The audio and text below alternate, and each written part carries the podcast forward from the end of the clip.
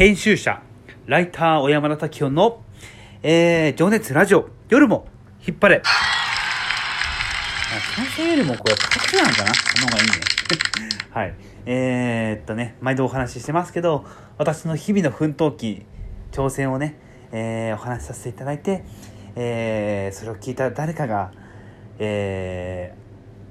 ー、こんなやつが頑張ってんだったら、今からでもちょっと新しいことに挑戦してみようとか、明日からでも頑張ろうって思ってくれる人が現れてくれること。そしてライターとしてのこう僕のね、えー、日常を話すことによってあのライターに興味持つ人が現れてくれたら嬉しいなっていう思いでこの「夜も引っ張れ」をお届けしております。なんと10回目です。奇跡です。あのー、10回目の今回はえっ、ー、とねなんでこうライターになったのかってお話をしたいなと思ってて。でねそのさっきさ僕がこの日々ね俺が頑張ることによって俺も頑張ろう私も頑張ろうって思ってくれるっていう話をしたんだけどいやいやいやなあなたこう社長もやってんだからそれはこう才能あるんじゃない？なんかこうライターとかさやってさなんかどうせ才能あるでしょってこう思われがちなんですけどもういかに僕がダメなのかっていうのを今日お話ししたいなと思ってライターにたどり着いた経緯っていうのもちょっとお話ししながら今日はその僕のダメっぷりをお話ししたいなと思ってます。でそもそも僕はもうちっちゃい子野球しかやってなくてもう小中高ほぼ勉強せず 高校もさ野球のために選んだって感じ。でそんな俺がさ高校卒業あ高校の夏に高3の夏に引退した時にもうなんかね野球なくなっちゃったからもうなんかね真っ白だったよね本当に。何していいか分かんなかったっていう。ほらほらねダメっぷりが出てきた。私の。えー、でね本当進路とか決まんなくて結局ねまあ野球しかねえのかなと思ってこう全国にある体育大学を受けたんですけど、まあ、全部きれいに落ちました。で大阪体育大学っていうねちょっと有名なとこがあるんですけどそこを受けた時に一緒に受けた友達仲良くなった友達がね教えてくれたのが「あそこでさ」っつってあの一緒に受けてるやついるじゃん。あいつも決まってんだよねって。そう。あのテストとは名ばかりでもうほとんどは決まってたんだよね。だからもういかに頑張ってもあもうこの世界無理かなと思ってなんかこう限界を感じたというかなんかこう気持ち的にスパッともう終わりたかったと思って結局次の年は浪人したんですよ。ほらダメっぷり。ダメでしょ。ででもなんかこう何にも目指すとこなかったんですよ、えー、高校の友達はみんなさ専門行ったりさこうなんかね就職したりとかすごい偉いなっていうふうに思ってたんだけど全く本当にやりたいことが見つからずに結局僕は1年浪人した後に神奈川大学っていうところを受けるんですけどもう神奈川大学なんかあれですよ。もうみんながこう滑り止めで受けるところですよ。もうねあの鉛筆で転がせば誰でも入れます。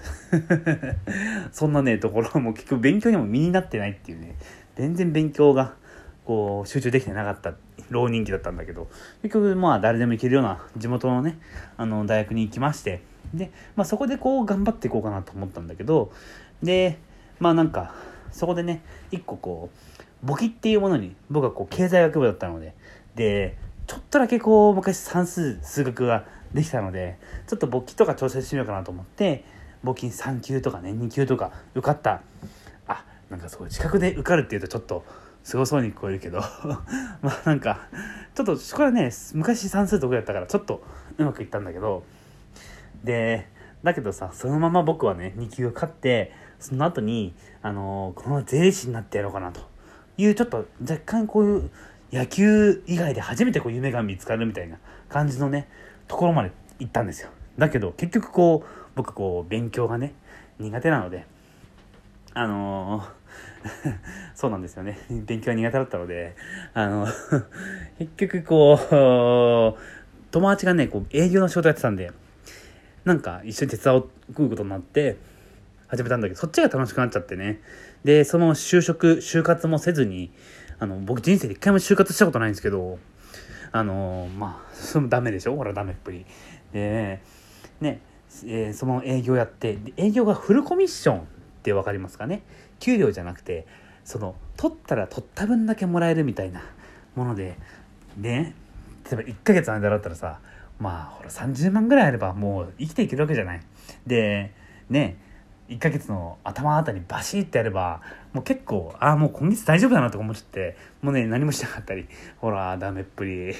で結局2011年の東日本大震災の時まで営業やってでその時にこう営業停止になっちゃったんでね。営業5年6年ぐらいやってたんだけど大学の途中からだったんでやつで大学卒業しました。卒業してそのまま営業ずっとやっててで東日本大震災で、営業がストップになりました。で僕はこうその時になんかこう1ヶ月間その時余震がすごくてなんか東日本大震災の影響っていうかもう1ヶ月ぐらいずっと余震があったのを覚えてるますかね。でそれによってこう NTT、まあ、僕 NTT の、ね、傘下の仕事をやってたんだけどダメって営業ダメよって言われてもうこれは神様がきっと多分もうやめろって言ってるのかなとなんとなく思ってで僕はこう結構ねお客さんとも結構仲良くさせていただいたんで何人かの人にさこういい仕事ないですかねみたいな面白い仕事なんかないですかねみたいな。多分面白いっていうのは今思うとこう僕の中でこう何か挑戦できるなんかこう情熱を燃やせる仕事って意味合いだったと思うんだけど面白い仕事ないですかねって聞いたらこう不動産を紹介してくれたんですよ。で今思うとね今こうゲストハウスシェアハウスって結構多いじゃないですか。当時は全く流行ってなくてもう僕もねそれ聞いた時にあのいやいやいやそんなとこ誰が住むねんって思ってそれを売る仕事は売るっていうか契約する仕事だったんだけど蓋開けてみたらもうすごい大人気だったんだよね。なんかこうなんかなんだろうこう日本のなんかこう将来を見てるようななんか縮図日本の縮図を見てるような感じがしてなんかすごいゾッとしたんだけど結局その不動産も1年やらずに辞めちゃうんですよ。あの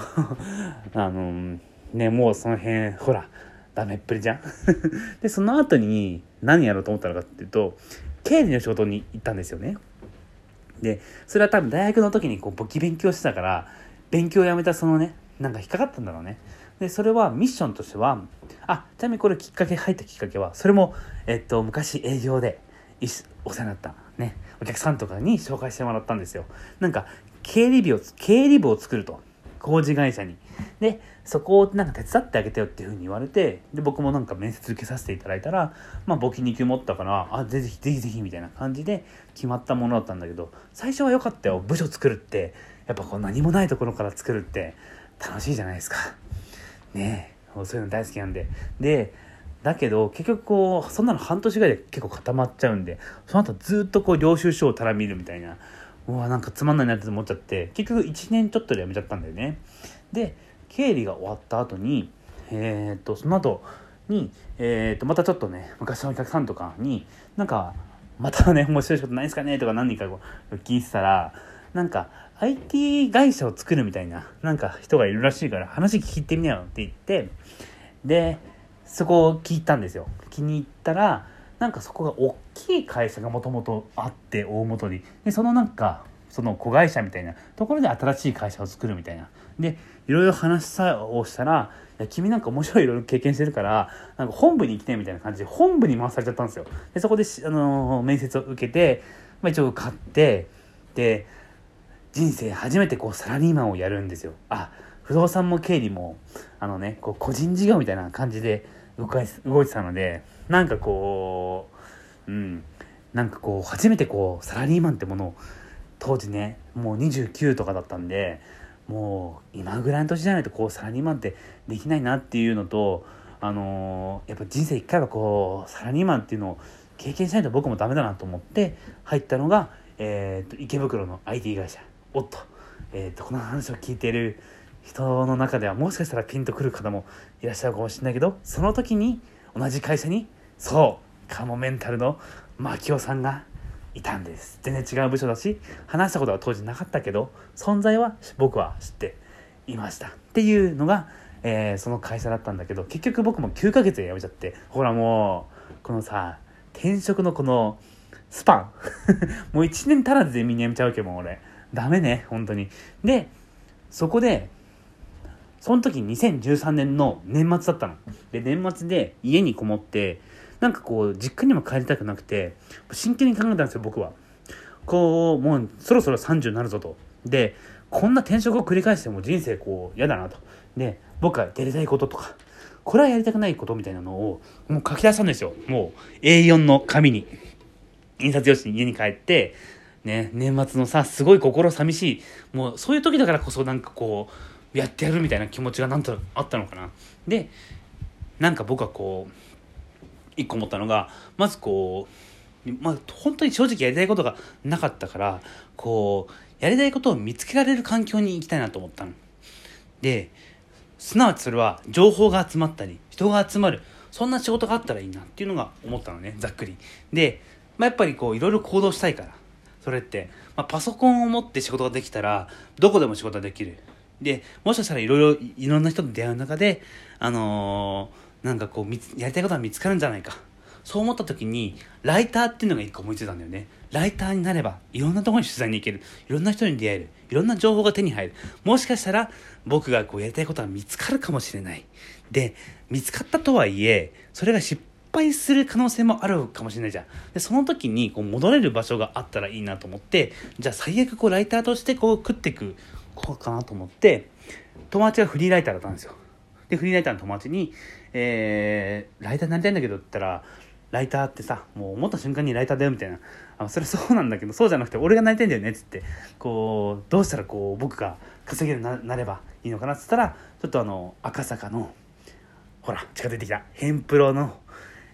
人がライター欲しがってるから、紹介してあげるっつって。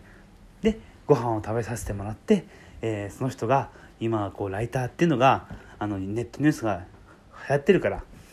まあ仕事はいっぱいあるというわけで2014年にライターになった今に至るわけです今日はこの辺で。